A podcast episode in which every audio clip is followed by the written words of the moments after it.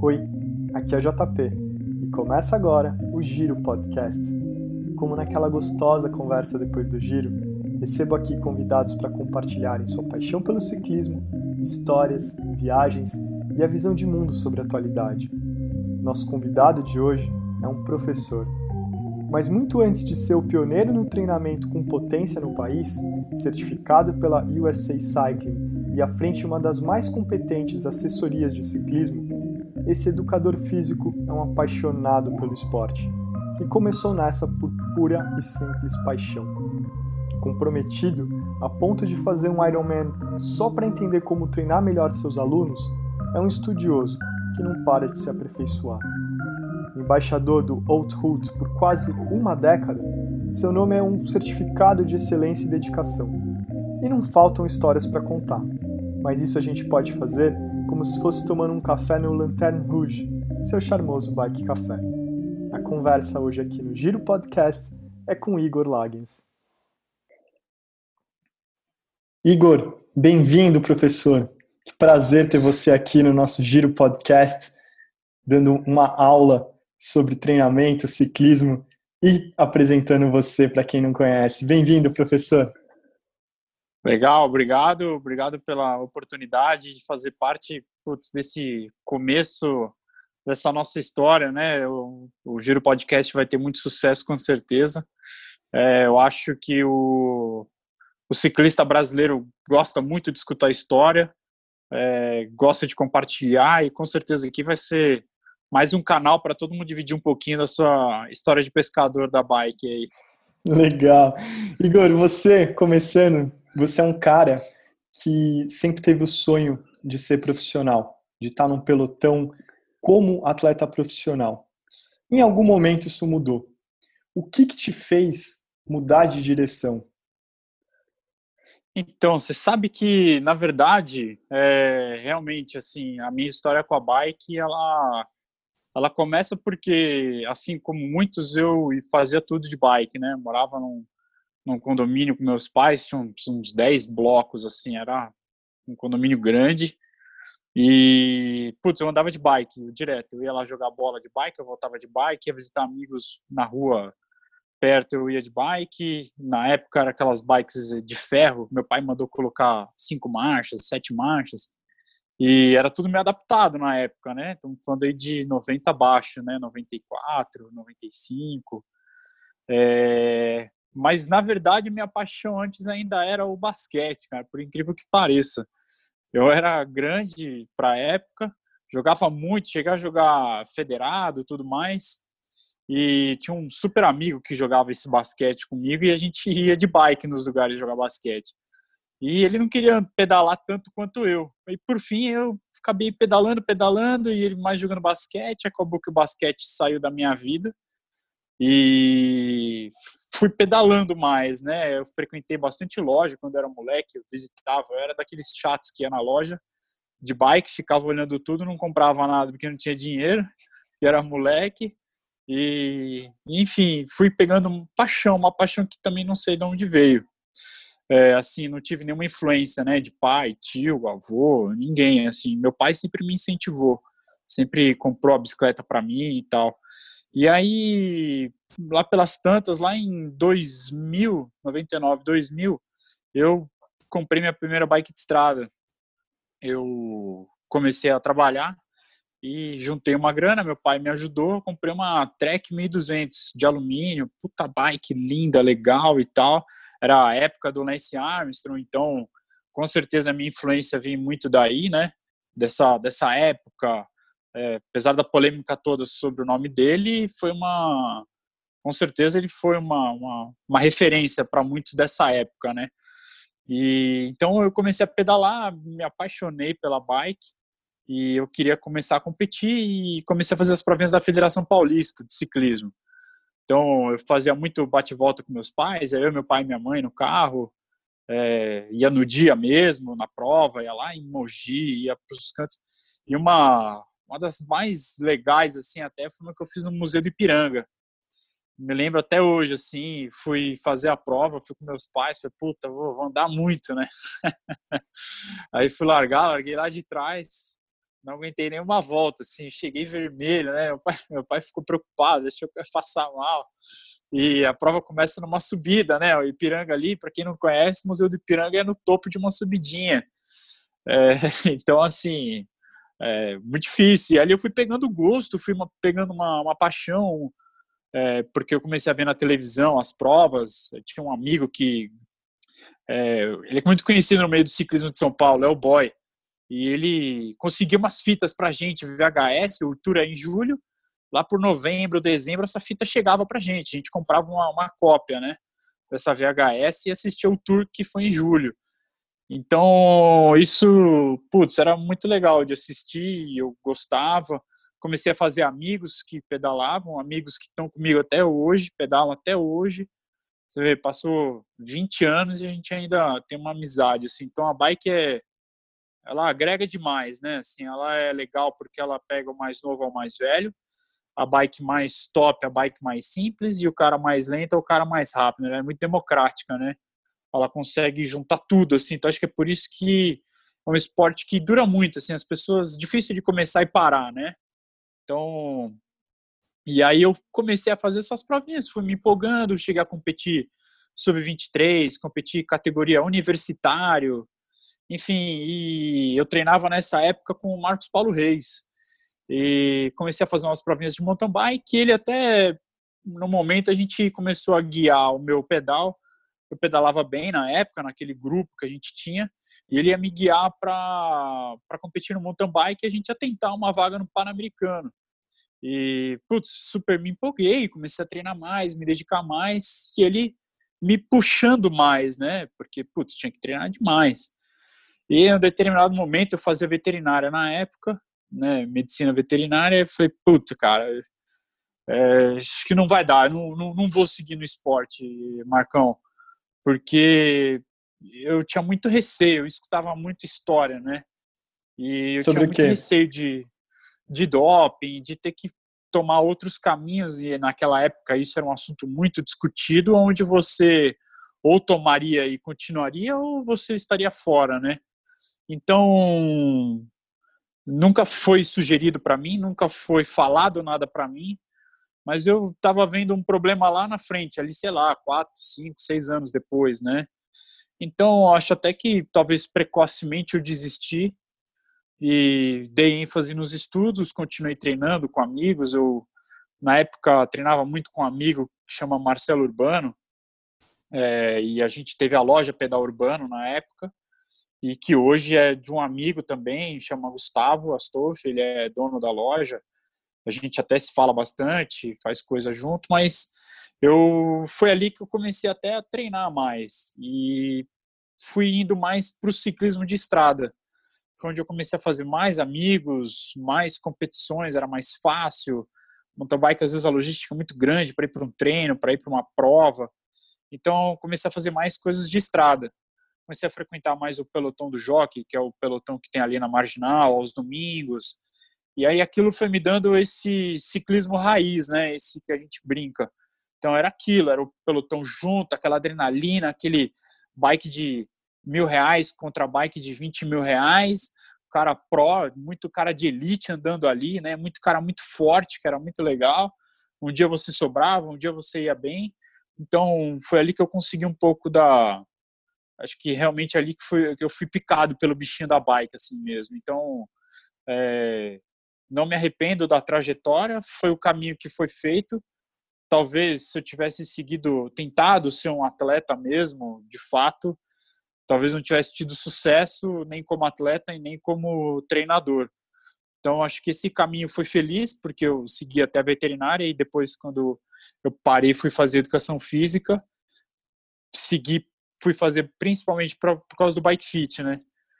Então, até você havia me perguntado antes, aonde que entrou essa história do treinador, né? É, porque e a gente foi... vê a sua história sendo, sendo escrita muito em direção a esse sonho e, e quando você vai criando clareza sobre o que precisa, talvez, para chegar lá, é, ter essa, esse caráter de, de falar talvez algo lá da frente que me gere problemas, estou fora e prefiro seguir meu caminho, seja ele por outro que não seja seguir esse sonho é muito louvável. E aí o cara que, que larga esse pelotão dos sonhos aí de ser profissional, larga a veterinária, foca a sua vida inteira para fazer educação física e acaba começando como bike fitter. Foi isso, Igor? Você entrou antes de ser treinador, você se especializou no bike fit. E o que é o bike fit para quem está ouvindo a gente e não conhece? Como é que é isso, Igor? Então, o bike fit, eu gosto até de, de quando alguém me pergunta assim, né, o que é o bike fit, é, eu vou até te falar que está na contracapa de qualquer livro, assim, que é, é o ajuste da bike para o ciclista, né?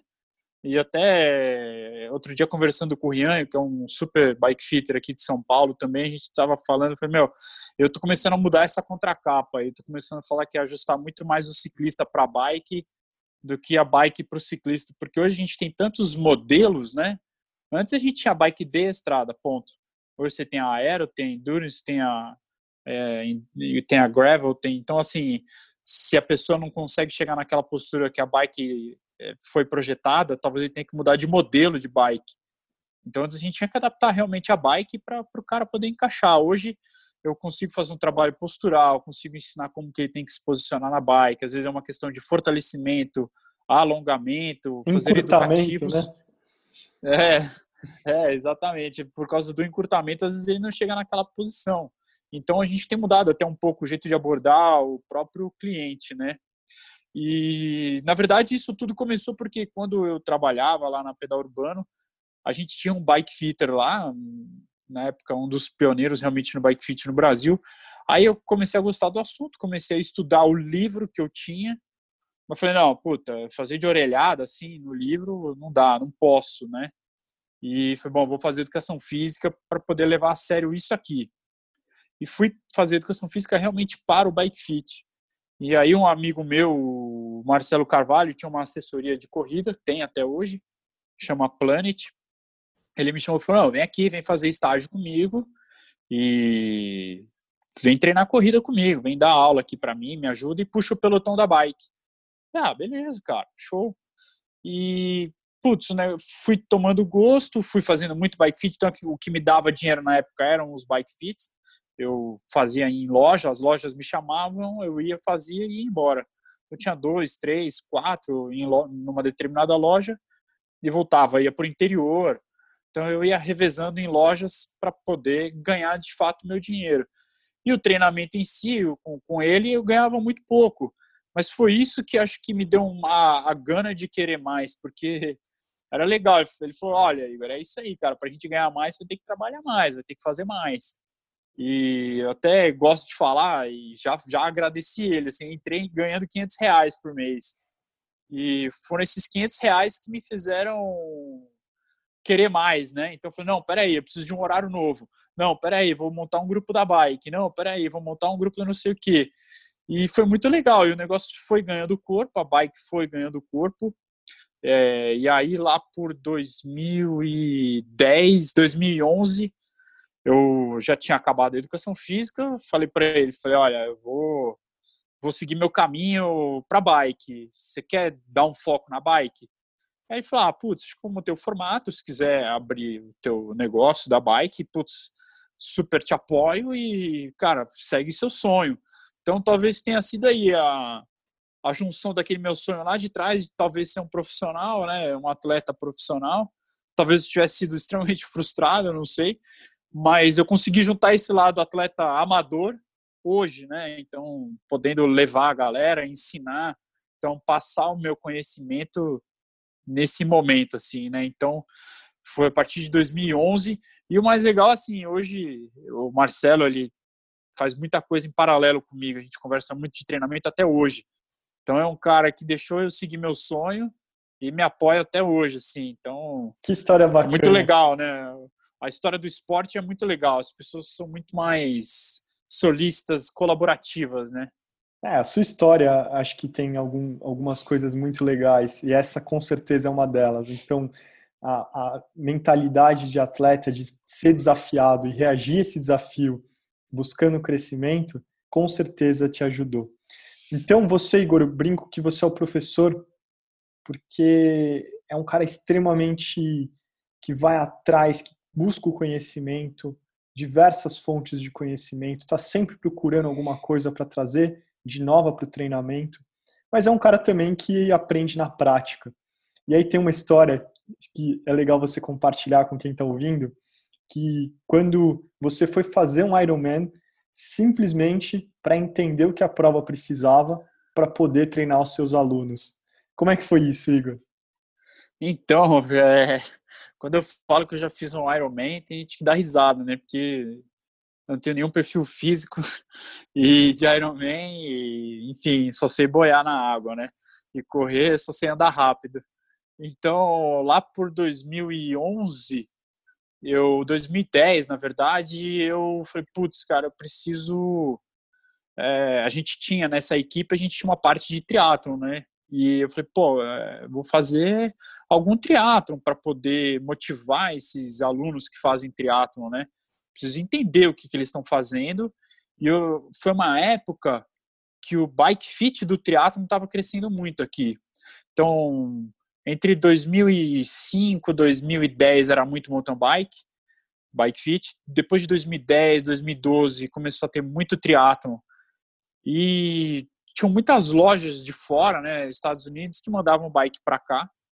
E ou por falta de conhecimento, ou por falta de estoque, promoção. Às vezes mandavam uma bike extra large, que seria para uma pessoa de 1,90m, mandavam para uma pessoa de 1,70m, vai, 1,70m e pouco, que seria uma bike M. Então, durante muito tempo eu fiz muita adaptação de bike, porque era a oportunidade né, do, do cliente. Então, eu me fiquei muita sinuca que a gente tinha que ajudar. É, Bom, a bike não está no tamanho certo, ou quase não está no tamanho. E claro que as bikes também evoluíram de geometria, hoje você consegue encaixar melhor, etc. Mas aquele momento me fez pensar em como eu podia adaptar ou ajustar a bike melhor para aquele atleta. Então, o esporte ainda tinha muita coisa de conhecimento, né, para ser feita, para ser elaborada. Eu falei, quer saber, cara? Eu já tinha alguns alunos de triatlon que a gente pedalava muito na ciclovia ali de São Paulo. Falei, cara, quer saber? Vou fazer um Ironman, meu. Aí lá por 2011, eu cheguei para um desses meus alunos, o Fernando, e para Silvia, para Silvia Paller, falei, Silvia, seguinte, meu, eu vou fazer o Iron com vocês. E falei, bom, é agora, cara vou mandar bala. Aí eu tinha um, o Edu Espanholo, que é um, um grande atleta também do Pinheiros, pegou e falou assim, meu, vai, é o melhor jeito de você entender o que está acontecendo. E peguei e fiz. Me inscrevi, fiz, é, consegui sobreviver à natação, pedalei muito bem os 180, e eu tenho uma foto, putz, eu vou até te mandar para você postar na, na, época aí do, da, da publicação do, do, do, podcast, sou eu já andando nos primeiros 100 metros, né? Então, isso assim... que eu ia assim te perguntar, não ia te perguntar como é que foi a parte da bike, isso a gente não quer nem saber. Era como é que foi a sua natação e a sua corrida. Então, e foi o mais legal, porque eu consegui sentir na bike tudo aquilo que eu, que eu sofri na natação. Então, a natação me deixou com um tronco super pesado, desconfortável de respirar, aquela bike clipada eu consegui entender o que, que era sair da natação e pedalar. E entendi que eu demorei um tempão para sair da posição da bike para a posição corrida, né?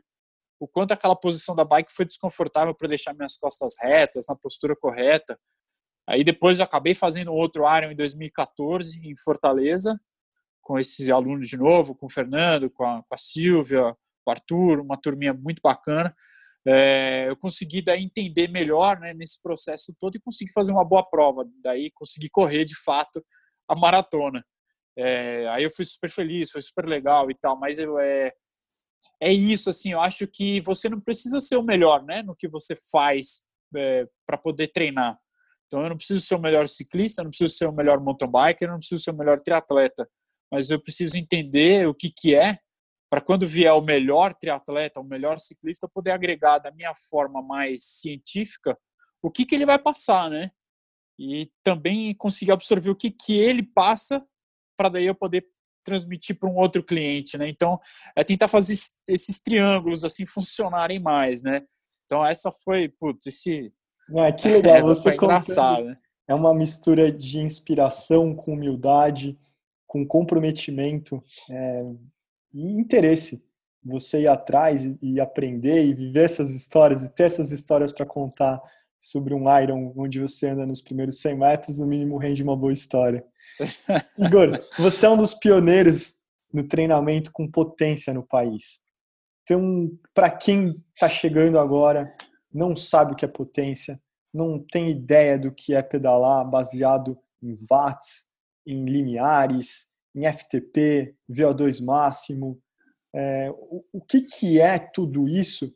E aí já também emendo com a próxima pergunta. O lado do ciclismo romântico ainda existe num mundo onde mede-se tudo e tem todos os tipos de dados? Cabe ainda ter um ciclista romântico nessa história inteira? Ah, pô, João, com certeza, assim, eu acho que eu vou até começar, vou responder de trás para frente essa, assim, porque é, com certeza, assim, né, eu acho que sempre quando você começa a falar muito de tecnologia, sempre vem a turma do contra, né, então a gente vê isso na Fórmula 1, ah, as equipes têm que padronizar tudo, tem que ter momento certo dele acionar um botão X.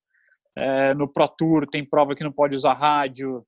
Tem, eles já comentaram que tinha que ter a potência aberta, né, o valor aberto, para saber o quanto o ciclista está fazendo de watts por quilo, para tentar entender o quanto ele está colocando de força. Mas é tudo isso vai estragando um pouco da, da magia né, do negócio é, da, da, competitividade. Então, assim, putz, se você tem mais acesso à tecnologia do que eu, putz, parabéns. É, só que tem gente que tem a tecnologia e não sabe usar. Então, acho que tudo faz parte, né? Então, assim, não é porque ele tem um medidor de potência ou ele tem o botão nitro que ele vai ser melhor. Ele pode usar o botão nitro na curva e derrapar na curva. E eu não. Eu posso fazer a curva de uma maneira mais eficiente. Então, eu acho que sim, a percepção de esforço para quem é o atleta, ela nunca deve morrer. Ela é a base de tudo, ela é a base do treino.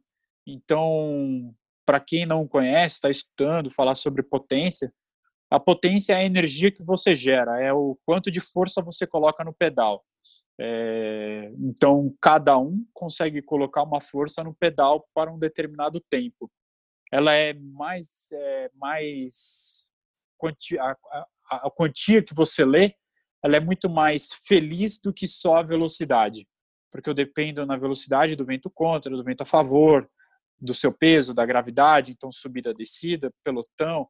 Eu posso andar a 40 por hora dentro de um pelotão e não fazer força nenhuma. Eu posso andar a 40 por hora sozinho e fazer uma força é, fenomenal. Então são situações diferentes, né? São é, forças diferentes. Então é, lá por 2012, 13, eu comecei a ter contato com medidor de potência, é, li diversas vezes uns livros, e só que eu só consegui entender melhor quando eu coloquei o medidor na minha bike. E para essa, putz, eu agradeço um, um, amigo chamado Paulo Pontes que ele me deu um medidor de potência. Putz, na época ainda era muito caro, ainda é muito caro, né? Hoje, para você começar, na base de mil e tanto, dois mil, você consegue. Então, assim, não é uma ferramenta barata mesmo para o treinamento, apesar da eficiência dela, né, da eficácia dos valores e do resultado. É, e aí ele me deu um que ele tinha na bike dele, ele estava de mudança para o exterior, e falou, putz, pode usar, aproveita e é, aprenda. E devo a ele e esses livros todos. E aí, comecei a estudar bastante, porque no passado se treinava muito com frequência cardíaca, é, baseado somente na frequência cardíaca. Então, tudo começou com velocidade, né? Obviamente. É, sensor de cadência, depois ele foi agregado na bike. Isso tudo a gente está falando do Katai, do, do Ergo, né? Que era um, um fio, não, não tinha GPS, então era um fiozinho que passava na bike bonitinho, escondido, e aquilo era o máximo, né? Então a gente evoluiu do sensor de cadência, o sensor de velocidade tudo integrado. Aí você tinha o frequencímetro que você começou a usar na bike e depois com o futuro começou a descarregar isso no computador, né? Isso o atleta amador podendo ter acesso a isso e não no laboratório. E só que o, a desvantagem da frequência cardíaca é que ela varia bastante. Então, ela varia de acordo com calor, com frio, hidratação, desidratação, alimentação, sono, cansaço, enfim, ela tem uma variação. Mas é, ela não é a vilã da história, porque ela vai servir sempre como uma referência. Então, se eu sei que eu consigo andar numa prova a 170 batimentos, eu já sei que 170 é um número feliz para mim. Agora, se eu entrei numa prova, eu estou a 180 batimentos, pô, tem alguma coisa errada. Então, não é que eu, ah, vou parar. Não, putz, espera aí, de repente eu desacelero uns 5 minutinhos, vejo o que acontece, vejo se a minha frequência volta. Ou às vezes eu apenas olho e falo, putz, hoje não é meu dia, beleza. Então, às vezes as pessoas ficam muito presas na frequência, vê, putz, deu 180, nossa, eu tenho que parar porque, caramba, minha, minha frequência estourou. Não, de repente não, de repente só tá, hoje está mais quente, então a frequência está um pouquinho mais alta, mas por isso que a gente fala, tem que monitorar, e quem tem que monitorar é o atleta, e não só o treinador. Então o atleta tem que se conhecer e sempre olhando a frequência, como foi num dia frio, como foi num dia quente, como foi naquele dia que ele dormiu mal, e ele não vai se assustar no dia daquele grande evento, naquele dia que ele foi fazer os melhores 5K, no dia que ele foi fazer uma prova. Ele tem que se conhecer o suficiente para entender o que, que é o, o alto errado e o baixo baixo estranho. Porque o baixo, muito tempo, também é ruim. Então, às vezes, a pessoa está pedalando ali 4, 5, 6, 7 dias, a frequência começa a cair. Fala, caramba, meu, eu tô treinando há 7 dias e estou melhorando estou andando tantos quilômetros e minha frequência só baixa. Opa, cuidado. Pode estar tá começando a entrar no overtraining, pode estar tá começando a ficar cansado demais, o coração já não está respondendo. Então, é, cada situação tem um, um comportamento e tem uma conclusão nova. E aí que entra a potência, porque é com esse valor potência, esses 100, 200, 300 watts, que a gente vai entender se o coração faz sentido ou não, e vai entender se eu estou ficando mais rápido ou mais forte. Então, um exemplo até que eu usei recentemente com um atleta foi: eu quero que o seu carro ou ande mais rápido, gastando menos gasolina, ou que ele vá mais longe gastando menos gasolina. Então, o lance aqui é gastar menos gasolina, que é a sua frequência cardíaca. É eficiência. Exatamente, exatamente. Então, eu tenho aquele atleta que é mais rápido, eu tenho aquele atleta que vai mais de endurance. Então é, é mais ou menos nesse caminho assim. Um não vive sem o outro, é isso. E muito menos sem a percepção. Porque com certeza tem muita gente aqui ouvindo a gente que vai falar, puta, é verdade, outro dia eu fui pedalar, meu medidor estava descarregado, estava descalibrado, esqueci minha fita cardíaca. Então a percepção ela tem que estar tá sempre muito bem apurada. E aí entra, acabo falando, desculpa até, mas assim, Uh, eu tô com, com um aluno novo agora online, né, à distância, ele tá lá nos Estados Unidos e falou, puta Igor, preciso comprar o um medidor, preciso comprar isso, aquilo, outro, tal, então acho que eu só vou começar semana que vem. Eu falei, não, peraí, vamos começar da melhor forma. Você vai fazer esse treino, esse treino a gente chama de teste de fadiga 1. Eu falei, não, você vai fazer e vai me falar na escala de 0 a 10 como que ele foi. É bom porque você vai aprender a fazer o treino e vai falar, putz, foi 9, sei lá, foi 10. Semana que vem você vai estar com o medidor. Aí você vai falar, putz, foi 9, foi 10 e deu tanto. Então, é, é, é, é, acho que foi até melhor para ele ele não ter nenhuma referência, ter só não, o 0 a 10. É, e, e obrigado por trazer isso e falar com tanta clareza, de novo, como um professor para quem está ouvindo, porque eu sinto que muitas vezes é natural, né, da evolução tecnológica, a gente buscar querer evoluir, querer sempre ter um acessório novo, algo que te traz performance, que te faz mensurar como alcançar essa performance. E talvez, como você trouxe no exemplo do automobilismo, no ciclismo também é sobre percepção. Então, voltar ao básico, de entender o seu corpo. E aí vale nessa escala de 0 a 10 o quanto dói, 0 a 10 o quanto falta para eu conseguir, 0 a 10 como está o seu coração. Não tem tecnologia nenhuma, mas é tão puro que vai te fazer interagir com essa tecnologia e interpretar esses dados de uma forma correta, porque não adianta nada ter o seu medidor de potência na bicicleta e não saber usar ou fazer o mau uso dele.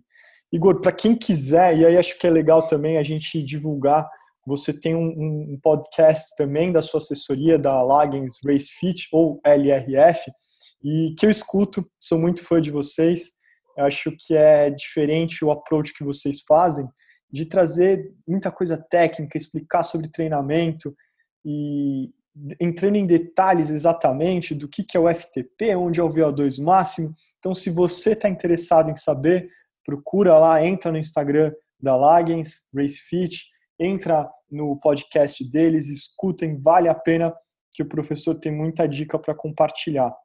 Então, uma coisa, é isso mesmo, João, que você está falando do podcast. A ideia do podcast, assim como eu estou podendo agregar no teu aqui, é, assim como a gente tem equipes com propostas diferentes, a gente tem. É, é que nem uma loja, né? A gente tem lojas com roupas diferentes. A gente criou esse podcast agora nesse momento que a gente está vivendo de quarentena, onde o atleta está indoor, né? Totalmente indoor. A gente quer manter essa motivação. A gente quer manter todo mundo com vontade de treinar e falando, putz, agora é a hora de trazer o nosso conhecimento.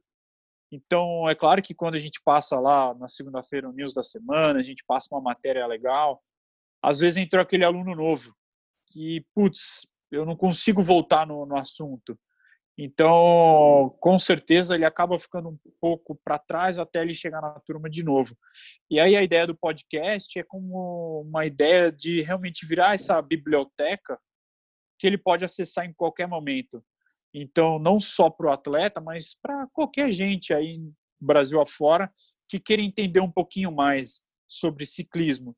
Então, ali a gente vai falar sobre diferentes tipos de pneu, calibragem, calibragem na prática, eu falando, o Vini falando sobre gravel, a gente vai tentar entrar em assuntos de prova, mas a gente não vai falar só de uma prova lá fora, de uma prova que, putz, é, é para poucos também, né? A gente vai falar daquela prova daqui, daquele rachão que eu fui, daquele, daquela prova de mountain bike de 100 km que eu sofri, que eu azedei no meio.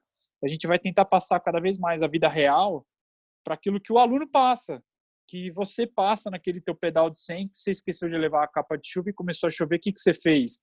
Então, é tentar passar realmente a realidade é, em vários episódios aí, assim, de uma forma mais técnica e aproveitar para fazer alguns intervalos sobre treinamento, sobre focado no treinamento, né, para que todo mundo possa agregar um pouco no seu no seu treino e, e, que os treinadores também escutem e que a gente possa dividir também, né? E claro, se eu puder chamar mais treinadores também para poder ali agregar, putz, vai ser muito legal como a gente já trouxe nutricionista, fisioterapeuta. Eu levei para lá um, um, amigo de trabalho, que é o Rian, que é bike fitter. E para mim foi muito bacana poder dividir o espaço ali com ele, assim. Então, é isso, é, é agregar. É, é agregar. A gente, a gente fala muito disso. Talvez o meio do ciclismo tem muita rixa, tem muita gente que acaba indo por caminhos opostos, mas aqui é justamente o contrário. Então, por isso que eu faço questão de convidar vocês a, a ouvirem o podcast do, do Igor. Tem muita história, tem muita coisa engraçada, tem causos, tem. tem... Conta pra gente, Igor, tem uma história aí das suas 12 horas de mountain bike. Como é que foi isso, cara?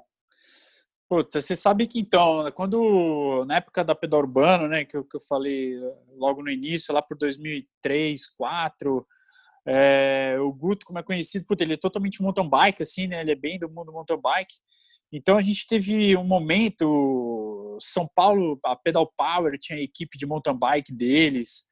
Então, todos os 12 horas de mountain bike do Sampa Bikers que ocorre no final do ano, cara, era assim, era o fechamento do ano, assim, a gente não podia fechar o ano sem fazer o 12 horas.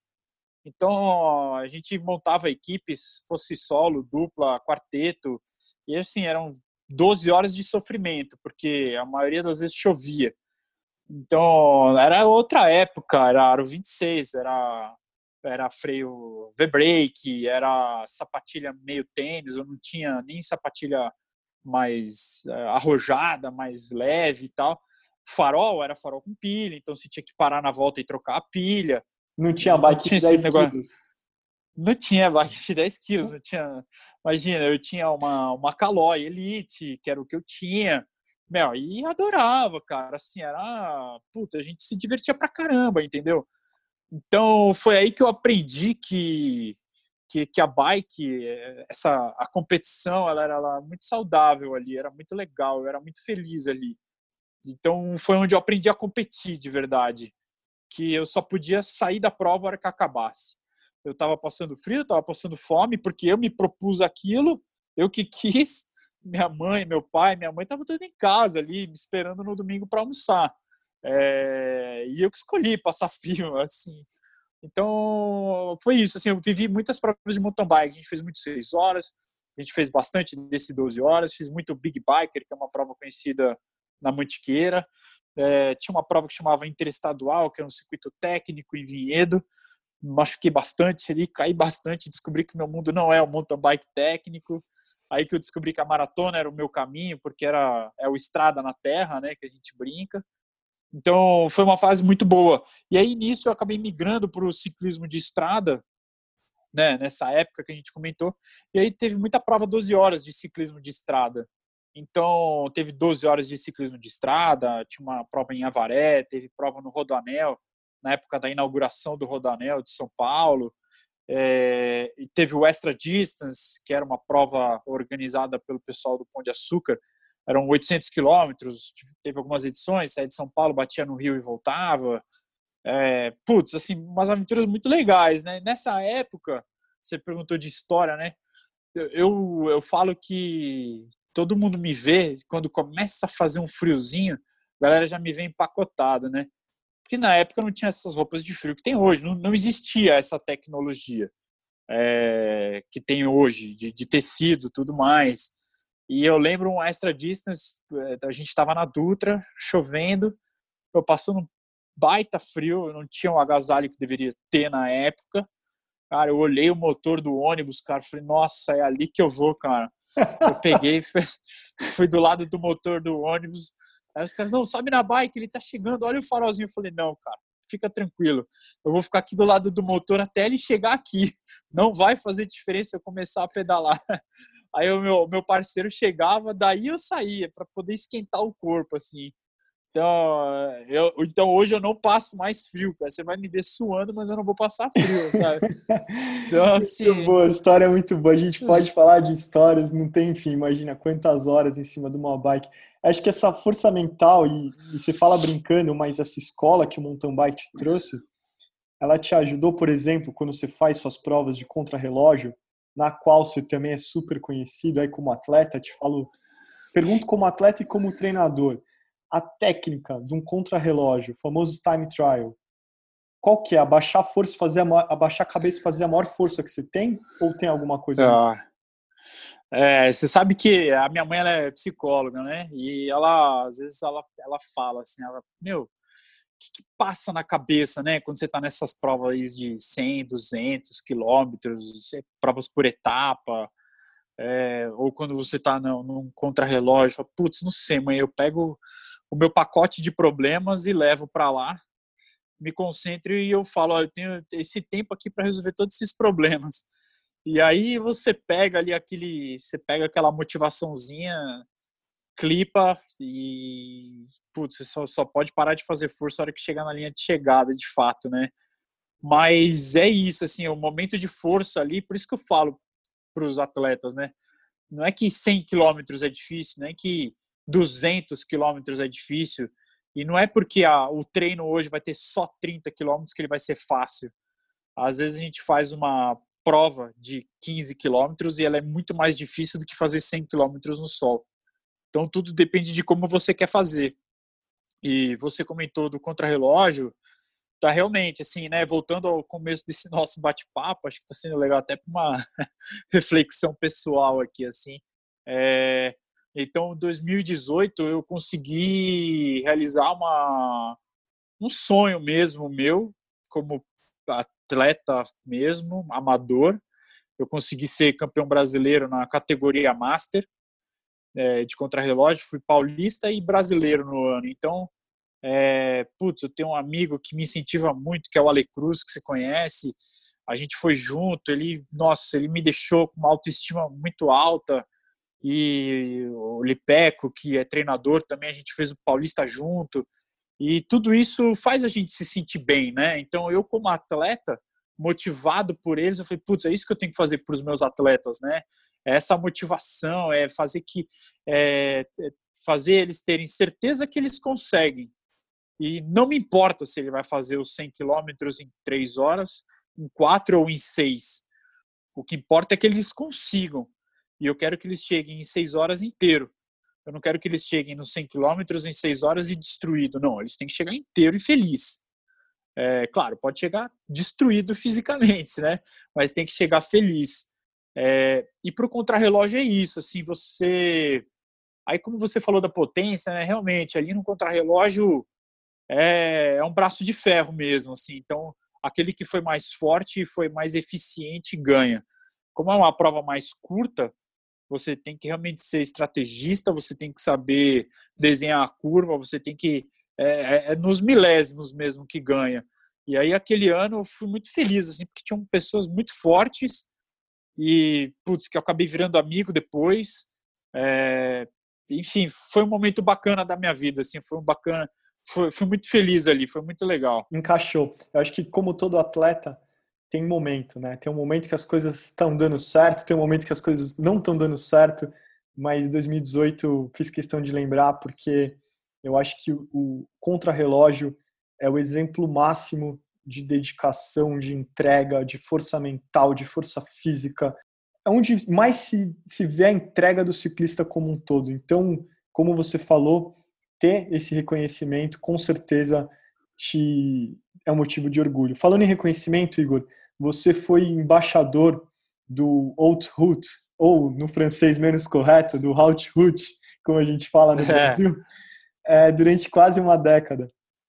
Como que é essa história, cara? O que, que é o Route? Como que funciona? Quem nunca ouviu falar? Talvez a gente tem muita gente ouvindo que fica babando nas viagens que os convidados fizeram e serve como inspiração, igual você falou que era aquele menino que ficava olhando na loja e não podia gastar o dinheiro, mas quando você teve a oportunidade, com certeza você voltou lá. Para quem um dia quer ter uma meta não só esportiva, mas de viver uma das, das coisas que o ciclismo proporciona, que é uma viagem dessas, o que, que é o Route? Como é que funciona isso, cara? Então, é, foi uma prova que começou em 2012. Eles fizeram um evento teste, fizeram lá nos Alpes. A gente tinha um amigo que tinha feito. Foi uma prova super concorrida de inscrição, era um evento muito fechado.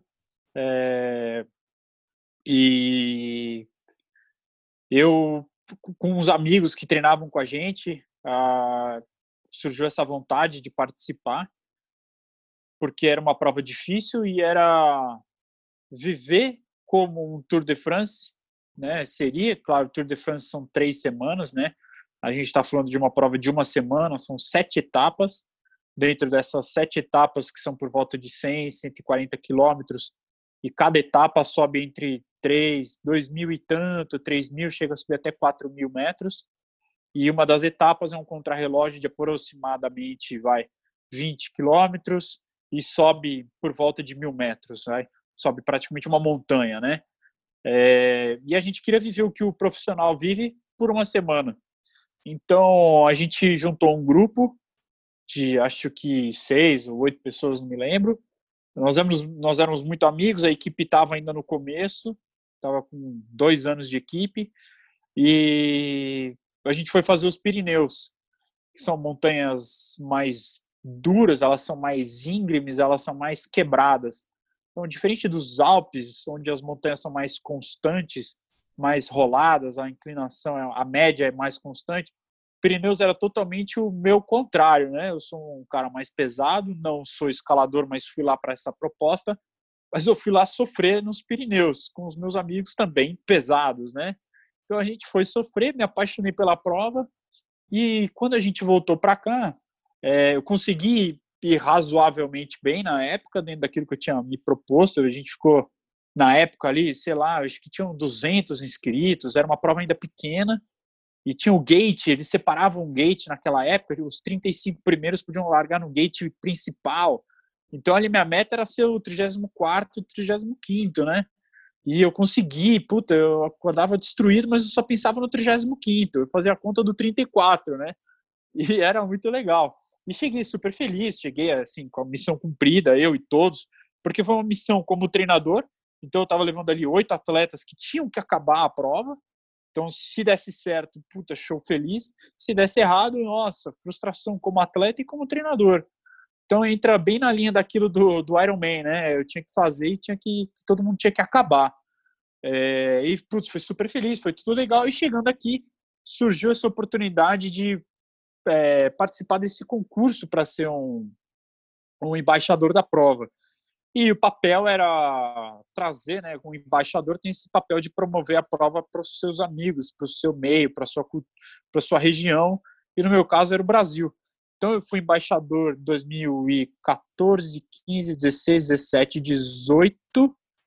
É, e aí, 18 eu decidi que beleza, estava é, super feliz, missão cumprida e passei o bastão, né? Então, desde 2019 tem uma outra turma que assumiu e a prova foi mudando um pouco o perfil. Antes tinha um tempo de corte mais afiado, então a gente tinha essa preocupação. Hoje é uma prova que abriu mais, né? E é isso que é legal. Eles é, um perfil mais próximo de um letap. Então, para mim também é muito bom como treinador, porque eu consigo levar mais aluno para lá, né? Então, hoje eu tenho mais atletas que conseguem acabar. Antes era uma prova para um pessoal muito um público muito seleto, né? Então, hoje não. Hoje uma pessoa que treina bastante consegue acabar, né? Legal. Você que está ouvindo, se você for no seu Netflix em casa, tem um filme chamado Ícaro, que começa como um desafio de um cara querendo, assim como você, Igor, fazer bonito nas montanhas dos Pirineus. Depois o filme acaba. É, é vencedor de Oscar esse filme, em documentário. Depois acaba indo para o lado do doping e vira uma, um experimento onde eles descobrem coisas muito maiores ligadas à Rússia, atleta olímpico, uma coisa muito maior do que era o princípio do documentário. Mas ele fala exatamente sobre essa prova. Então, se você tiver curiosidade, dá uma olhada, procura, porque é uma prova muito completa, além de ser linda, paisagens maravilhosas e, como você falou, faz você se sentir um profissional. A imagem que tem do contrarrelógio do Hoots é maravilhoso, com aqueles literalmente o relógio te, atrás de você, você soltado pelo aquele gate, é uma coisa incrível. Igor, você é um cara, a gente fala aqui de ciclismo, conta a sua história, mas você é um empresário também. Então hoje você está à frente de uma das mais competentes assessorias de ciclismo do país, que é a Lagens Race Fit, onde você tem diversos portfólios de produto. Então você tem desde o Bike Fit, você tem a assessoria, você tem a Lagens Ladies Fit também. Então, com o crescimento do ciclismo entre as mulheres, eu acho lindo de ver o trabalho que você tem, junto com a Flávia, de trazer a mulher para o centro da questão, não simplesmente colocar ela dentro do que você já tem, então dar espaço, abrir para esse treinamento especializado em mulher.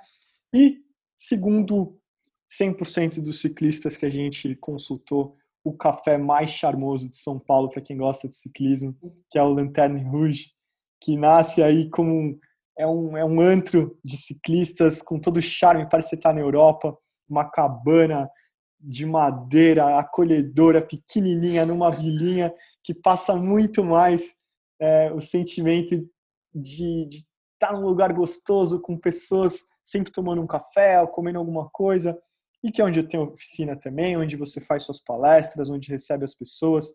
Então, a Lagens hoje tem um portfólio muito grande.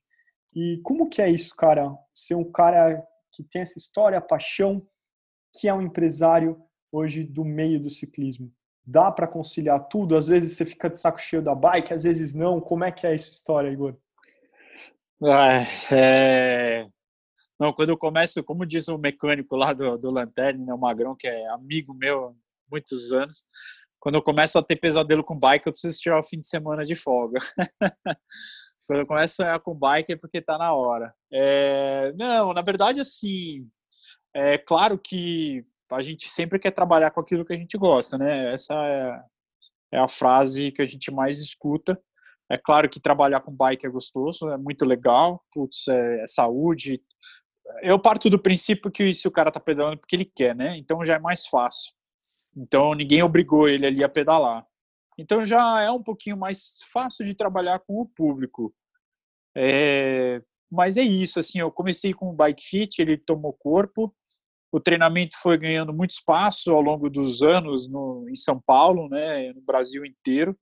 Então hoje eu me dedico, acabo me dedicando mais ao treinamento do que ao bike fit, mas eu tenho meus faço quase dois bike fits ainda por dia, três às vezes. É, então eu consigo dividir o meu tempo, porque eu também tenho uma equipe muito legal. Então eu tenho dois professores muito bons. Eu tenho o Renato que está comigo desde o começo, ele já me conhece. Eu tenho o Lipeco que tá, ele me conhece desde a época da pedal urbana. Então assim, eu olho para ele, ele já sabe o que está acontecendo. Eu tenho a Flávia, minha esposa, que está na frente do café. Então a gente até é, é ela que toca o café justamente para ter um lado um pouco mais neutro da brincadeira, para a gente poder levar pessoas de outros grupos. Então, é, esse lado que você fala, assim, né, do ser empresário, de fato é ter isso tudo dentro de um lugar, né? É, eu acabo, é óbvio, sendo o nome, né, dentro desses lugares. Eu, com o Bike Fit, a gente tem o teste de performance que a gente faz com a Watt Bike lá dentro também, junto com os professores. É, e tem o café. O café, na verdade, ele nasceu dessa vontade de todo mundo de contar a história do pedal, né? Como foi. E o, o ciclista ele é um grande pescador, né? Todo mundo sabe. Então todo mundo quase ganhou, todo mundo quase deu um sprint. Eu aqui mesmo já contei para você que eu quase fui campeão mundial. então, é, a gente gosta, né, de, de contar história. É legal, é gostoso. E a gente percebia isso, que acabava o pedal, eu ia para minha casa, o outro ia para casa dele, o outro ia para casa de lá. E o ele sempre saiu da frente da minha casa, ele sempre saiu da frente do meu apartamento, os pedais de sábado. E vou até contar essa porque muitas pessoas não devem saber a, a origem da, da, da, da, nosso, nosso uniforme. Ele tem as lajotas de São Paulo e justamente porque a calçada do meu prédio tem as lajotas de São Paulo. E aí um dia eu tava falando com o Ale Cruz, né? A gente falou, pô, Ale, eu tinha que ter mais do que o logo, né, cara? Eu tinha que ter alguma coisa que lembrasse São Paulo, porque na nossa jersey a gente coloca lá a bandeira do Brasil e beleza, todo mundo sabe qual é a bandeira do Brasil já, né? A gente já conseguiu colocar isso. Agora eu queria colocar São Paulo, né? Porque, pô, eu devo tudo a São Paulo, adoro São Paulo, etc e tal. Aí, puta, um dia a gente falou, meu, a lajota de São Paulo, caramba. É de onde sai o pedal, pô. Então a gente foi colocando a lajota de São Paulo em tudo que a gente achou pela frente. E hoje a gente carrega isso com super orgulho, né? E o café nasceu dessa necessidade de ter o ponto de partida e de chegada. E, putz, eu vou ser bem sincero, e, e a um preço justo. Porque a gente tomava os cafés ali perto, na região, putz, tomava tá, açaí, café, eu falei, pô, não dá, né? O nosso pós-pedal tá ficando caro, então vamos fazer um pós-pedal honesto para todo mundo. E aí foi daí que, na, perto da minha casa, nessa vilinha que você tá falando, surgiu esse imóvel. E, putz, a gente acabou pegando, já tem dois anos que a gente está com café. E a gente até nem colocou o nome da equipe, ou a cor, ou o nome que lembrasse, justamente para ter essa inclusão. Então, eu não entro com a minha camiseta lá, com a camiseta da equipe, eu não entro com, com nenhuma bandeira lá dentro. Lá você não vê o nosso logo. Lá você só tem o logo do Lanterne Rouge, porque a gente quer que seja um lugar neutro para pessoas de todas as equipes, de todas as turmas, que a pessoa fique à vontade com a sua jersey da sua equipe, né? Então, é isso que é legal. E aí lá a gente acabou criando, a gente, putz, a gente precisa ter um pedal, né? Eu não vou fazer um pedal na cidade porque não dá. Eu não vou fazer um pedal na estrada porque não dá. Então a gente criou o tradicional pedal do pico de domingo. E ali a ideia era o treinador Igor, como lanterne, poder levar as pessoas pela primeira vez na estrada. É, eu me inspirei um pouco nesse pedal do domingo com o pessoal da Root Bikes, do Capelano, que fez uma transformação na cidade quando ele começou a levar as pessoas para a cidade, pedalar na estrada, atletas de primeira vez. Ele tinha uma estrutura muito maior, era uma outra proposta e tal, mas ele é, ele é um dos responsáveis sim por ter muitos ciclistas em São Paulo, né? E aí eu falei, pô, eu quero ajudar a fazer isso que nem ele fez. E aí a gente faz esse pedal que sai todo domingo às seis e meia. A gente vai para o pico sem carro de apoio, sem nada, mas a gente vai com alguns ciclistas tem o Gabrielzinho, que é um menino novo que a gente colocou nessa pegada também da bike. Ele fecha o pelotão, fura o pneu, ele para, ele ajuda.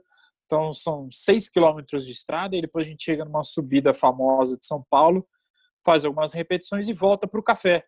E aí lá no café todo mundo conta qual foi o teu melhor tempo, conta a tua mentira, conta a tua verdade, Quase divide seu conhecimento. e aí toma lá o teu café, conta a história, volta para casa e, e o domingo tá feito. É muito válido você dar o crédito para as pessoas que acho que a sua atitude primeiro é muito o, o propósito do café, de como ele nasce e o, o para que ele serve é muito genuíno, assim como você fazer pelos outros o que fizeram por você e reconhecer e trazer o nome dele é, diz muito sobre você, sobre o seu caráter, sobre o jeito que você encara as coisas. E para finalizar, Igor, hoje é, quero lembrar também, sendo justo, esse episódio é dedicado a um amigo nosso em comum, ao Ricardo Posse, grande rica. Oh, claro! Que está nos Estados Unidos, a gente não pedala mais junto, mas foi um cara que a gente teve junto durante muito tempo, tem um respeito, uma admiração enorme, que aliás o Ricardo, simplesmente, para quem está ouvindo, esse menino com um mês e meio de treino de pedal, ele olhou para mim e falou, vou fazer o circuito do Tour de France. Eu falei, vai, você vai sentar todo dia na TV e vai olhar, e você vai fazer desse jeito. Ele falou, não, eu estou indo para a França, eu vou esperar o pelotão passar e todo estágio eu vou fazer um pedaço junto com os prós. E esse cara fez isso. Ele simplesmente levou o passaporte, ele levava um cartão de crédito, 50 euros no Bretelli, um Bretelli só, e ele andava de cidade em cidade, chegava à noite, lavava o bretelli, dormia, acordava, pegava, andava. Ele fez, completou as 21 etapas sozinho na raça. Jamais façam isso, nunca sirva de inspiração para ninguém. Isso não faz sentido nenhum. É uma história do Ricardo, é um cara que terminou uma das montanhas do Pirine, dos Pirineus com o selim quebrado. Então, eu não perguntei muito porque eu não queria saber da intimidade, mas como é que ele fez? Eu não vou saber. Então, Ricardo, esse é para você, um amigo nosso em comum. É... Obrigado, Igor. Que papo legal. Acho que você é um cara extremamente inspirador e por isso que eu quis ter você aqui, estendi o convite. É... E como você disse, vai muito além de se você tem um podcast, não tem, qual equipe, qual bandeira. É... Do mesmo jeito que o Lanterna existe e acolhe a todos, o Giro Podcast não entra bandeira, a gente acolhe a todos, a gente quer inspirar pessoas, quer compartilhar histórias é, de negócio, histórias de vida, histórias que a gente vê o Igor pedalando por aí e, e, agora entende muito mais e tem mais o que compartilhar. E se você está vendo ele pedalar, escutou a gente, fala, pô, que legal, escutei, já começa uma nova conversa com o cara, e isso vai gerando cada vez mais conhecimento, a gente vai se engajando enquanto ciclista e dividindo boas experiências. Esse é o maior propósito por aqui. Obrigado, Igor. É, te espero aqui para a gente pedalar aqui quando tudo isso passar. Se não, vou fazer um pedal do pico com você, com o Gabriel, com todo mundo, que o café é maravilhoso, eu morro de saudade. Cara, obrigado pelo convite. Sucesso e muitos anos de vida para o Giro Podcast. Bom, e esse foi o episódio de hoje. Se você gostou do papo, compartilhe, mande para os seus amigos. Se tiver alguma sugestão que pode ajudar a gente a crescer, mande uma mensagem lá no Instagram, é giropodcast. Até o próximo episódio e lembre-se, estrada e fone de ouvido simplesmente não combinam. Deixa para escutar a gente depois do giro.